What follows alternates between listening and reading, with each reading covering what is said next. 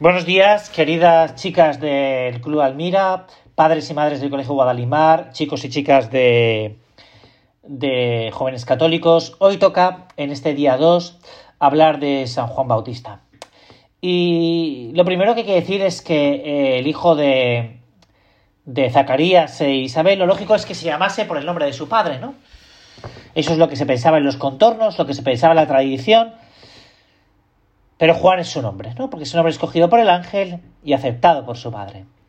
Y pronto Juan destacó por, por su sabiduría y piedad en los contornos de Icarín. Claro, esto es una cosa muy interesante, muy interesante. Y es por qué se me conoce a mí, ¿no? A mí se me puede conocer por la gran TikToker, ¿no? La gran Instagramer, como a lo mejor alguna de vosotras visteis en el programa de José Mota del día 31, ¿no? Instagramers, ¿no? ¿Por qué se me conoce a mí? ¿Se me conoce por mi piedad? ¿Por mi desvelo por los demás?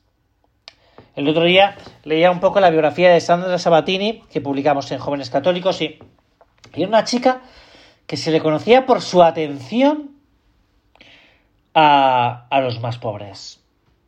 Era una artista de la caridad, una artista de la caridad, que apoyaba su caridad, por supuesto, en esos ratos de oración que se pasaba delante del Santísimo por las mañanas. ¿no? ¿Por qué se me conoce a mí? Claro, Juan realmente tiene un prestigio.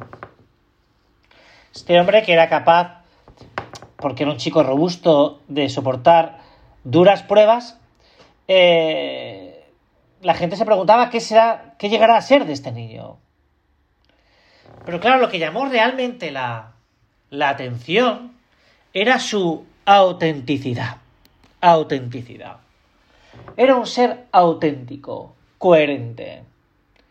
Cuando la multitud, los fariseos, los escribas y los soldados acuden a las orillas del Jordán a escucharle y preguntarle qué tienen que hacer,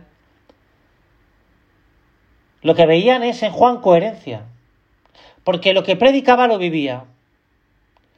Cuando les dice a la multitud que tienen que, si tienen dos túnicas, que den una, eh, es lógico, porque él vive de un modo radical la virtud de la pobreza. Y yo me hago aquí una pregunta que me gustaría formularte a ti y me gustaría que en este comienzo del año creo que es muy buena y que tiene que ver en cierta medida con lo que hablábamos ayer de ¿puede ser un cristiano? ¿Se puede ser cristiano sin ser auténtico? ¿Se puede ser cristiano sin ser auténtico? Es decir, ¿se puede ser cristiano hablando de la fe pero no viviéndola? Claro, ya decía San José María que el mejor predicador es fray ejemplo. Y hace un cierto tiempo el Papa Francisco decía, manifiesta su deseo de ser cristiano, el que manifiesta su deseo de ser cristiano significa querer dar testimonio de Jesucristo, querer ser una persona que piensa como cristiano, que siente como cristiano y actúa como cristiano. Y esta es la coherencia de la de vida de un cristiano. Es decir, que no haya, como decíamos ayer, espacios oscuros. Espacios oscuros donde Dios no entra. Que el Papa Francisco dice con claridad. Piensa como cristiano, siente como cristiano y actúa como cristiano. ¿Te pasa a ti lo mismo? A veces decimos, es que yo me aburro. Me aburre en misa, me aburre no sé qué.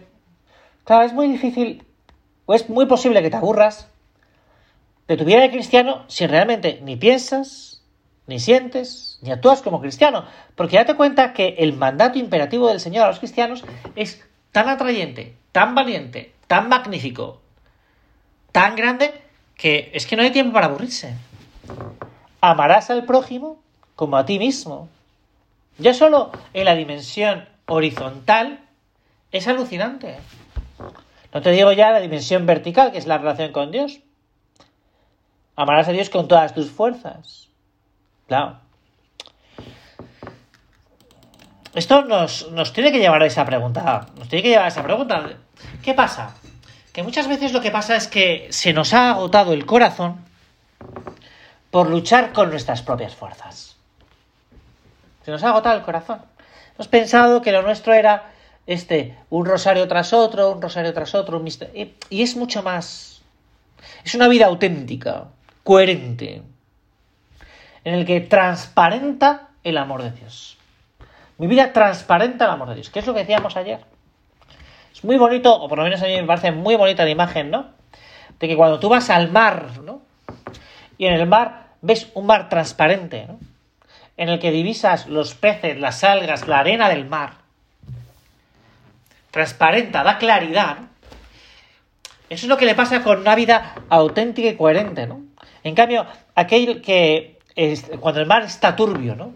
Está ennegrecido, está, pues, no transparenta nada, ¿no? No transparenta realmente la belleza del mar, ¿no? Juan no era la luz, pero sí era testigo de la luz porque la transparenta. Al estar lleno de gracia se convierte en testigo, en apóstol, por su propia vida coherente, auténtica, veraz. Entonces, esto nos tiene que llevar a una gran pregunta que a veces los cristianos no sé si... Y es, ¿qué transparenta mi vida? ¿Qué transparenta mi vida? Si somos hombres y mujeres que estamos llenos de luz, que pueden alumbrar.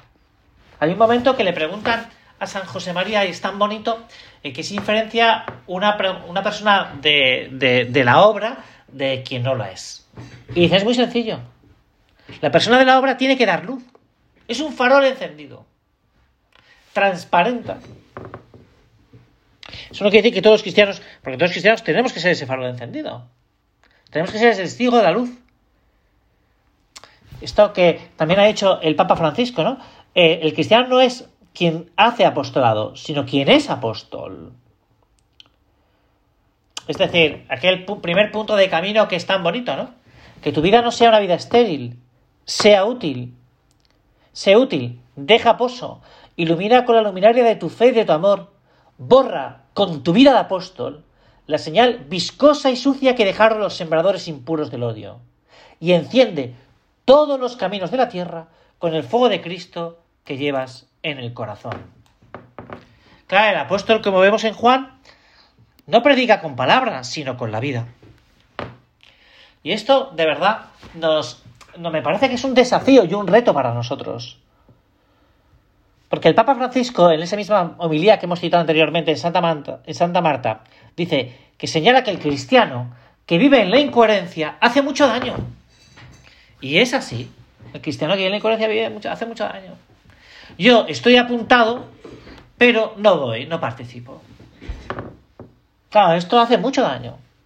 Y al revés, el cristiano coherente, el cristiano, digamos así, auténtico, hace un gran bien, un gran bien.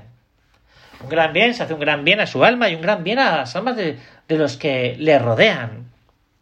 Por eso, ahora que acabamos de comenzar el año, el año civil, nos tenemos que plantear esto, ¿no? La coherencia. La coherencia y la autenticidad de la vida cristiana. Y, y esto, eh, este desafío y este reto supone en cada uno de nosotros el ponernos, el, el, el ver a dónde quiero llegar en mi vida cristiana este año. ¿Dónde quiero llegar? ¿Cuál es el reto al que yo me quiero enfrentar? ¿no?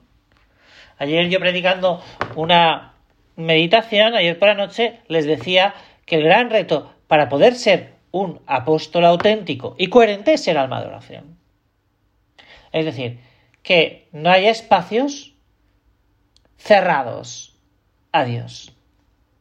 Y esto me parece que es, que es un gran desafío para nosotros. Porque a veces tenemos nuestros ratos de oración, nuestros ratos de trabajo, es decir, nuestros ratos de ocio, nuestros ratos... Y ahí a veces no entra Dios. Yo, por ejemplo, me pregunto si en tu ocio entra Dios. Si en esa serie que estás viendo, si cuando... Si entra Dios. O en ese espacio de tu vida, ahí Dios no entra. Entonces, no somos realmente auténticos, coherentes. Porque si decimos que tenemos que amar a Dios sobre todas las cosas, también tendremos que amarle ahí. Bueno, como esto fue en parte la meditación de ayer, yo lo que te aconsejo es que la escuches la de ayer para ver la continuidad de hoy en la vida de San Juan Bautista. Bueno, empezamos este año de verdad lleno de retos para los cristianos, porque tenemos que, como decía San José María, dar la vuelta al mundo como un calcetín, pero esto depende de la coherencia cristiana de cada uno de nosotros. Esto no se trata de ir a misa los domingos, sino que es mucho más, sino que es vivir en cristiano en todos los momentos y circunstancias de nuestra vida. Muchas gracias y hasta la siguiente meditación, que ya van quedando pocas, ¿eh? porque a ver si vais a pensar que va a ser así todo el año. Muchas gracias y nos vemos pronto. Adiós.